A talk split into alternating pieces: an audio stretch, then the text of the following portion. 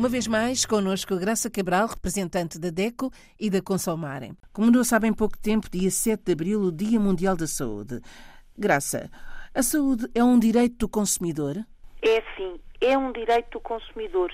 E conhecer os direitos, ou o direito do consumidor à saúde, à saúde e à segurança, é assim que está escrito, é fundamental.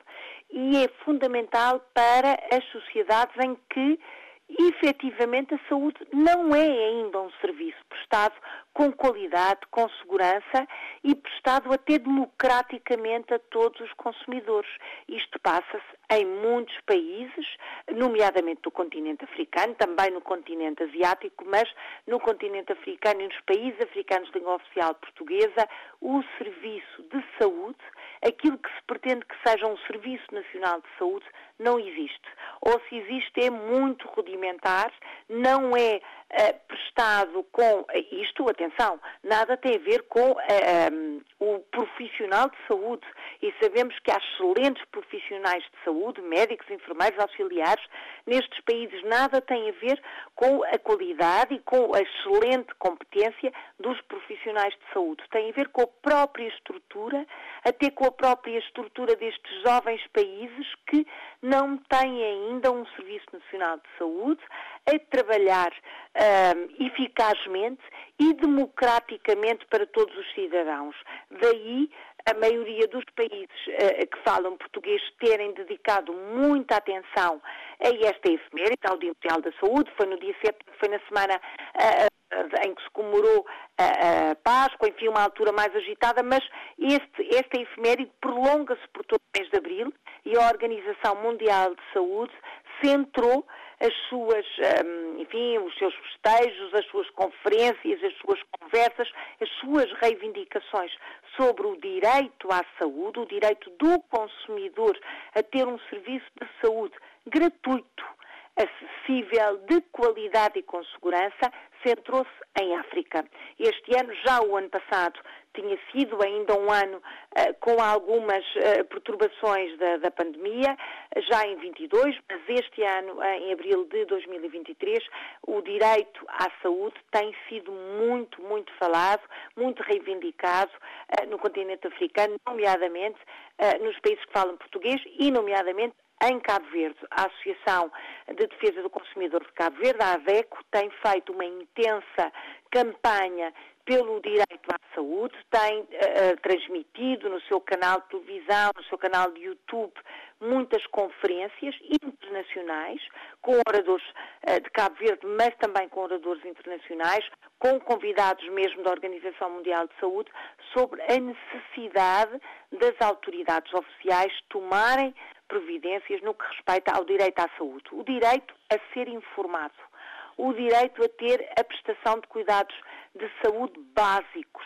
o direito a ter um acesso gratuito ao básico da saúde. E o básico não é só a consulta de emergência, é a consulta da especialidade, são os exames de diagnóstico, são o transporte urgente, o direito a ser acompanhado no serviço de saúde e falamos de muitos países, inclusivamente também cá em Portugal, em que há muitos utentes que até pela sua fragilidade, não é, pela situação uh, de saúde precária que estão a atravessar, se sentem inibidos, que têm dificuldade em compreender o que é necessário fazer, que exames deve seguir, até alguma dificuldade em uh, seguir a, terapeuta, a terapêutica médica, portanto, o direito a ter uma explicação clara da sua situação, do seu quadro clínico e o direito a ser acompanhado são alguns dos direitos básicos universais do consumidor enquanto utente do serviço de saúde. Acreditamos que as associações de consumidor têm um papel muito importante, o papel de dar voz ao cidadão que não tem acesso à saúde.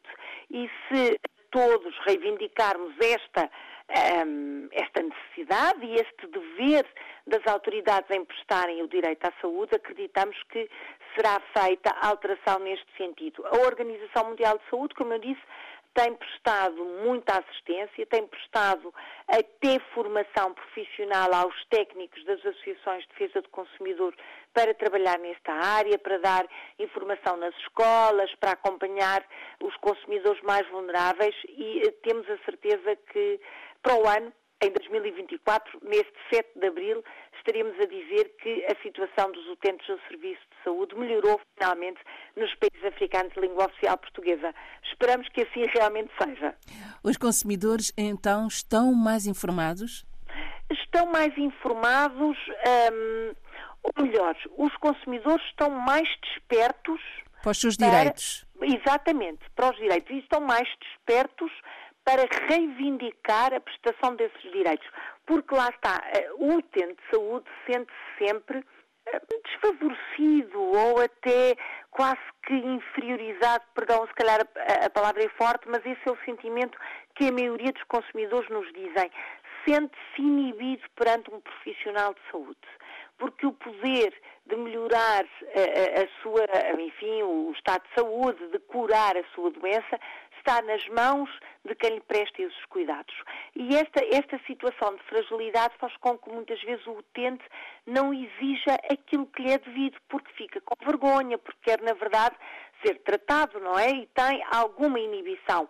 Hoje, os consumidores estão mais conscientes de que isso também é um dever que quem presta este serviço tem o dever de o prestar bem.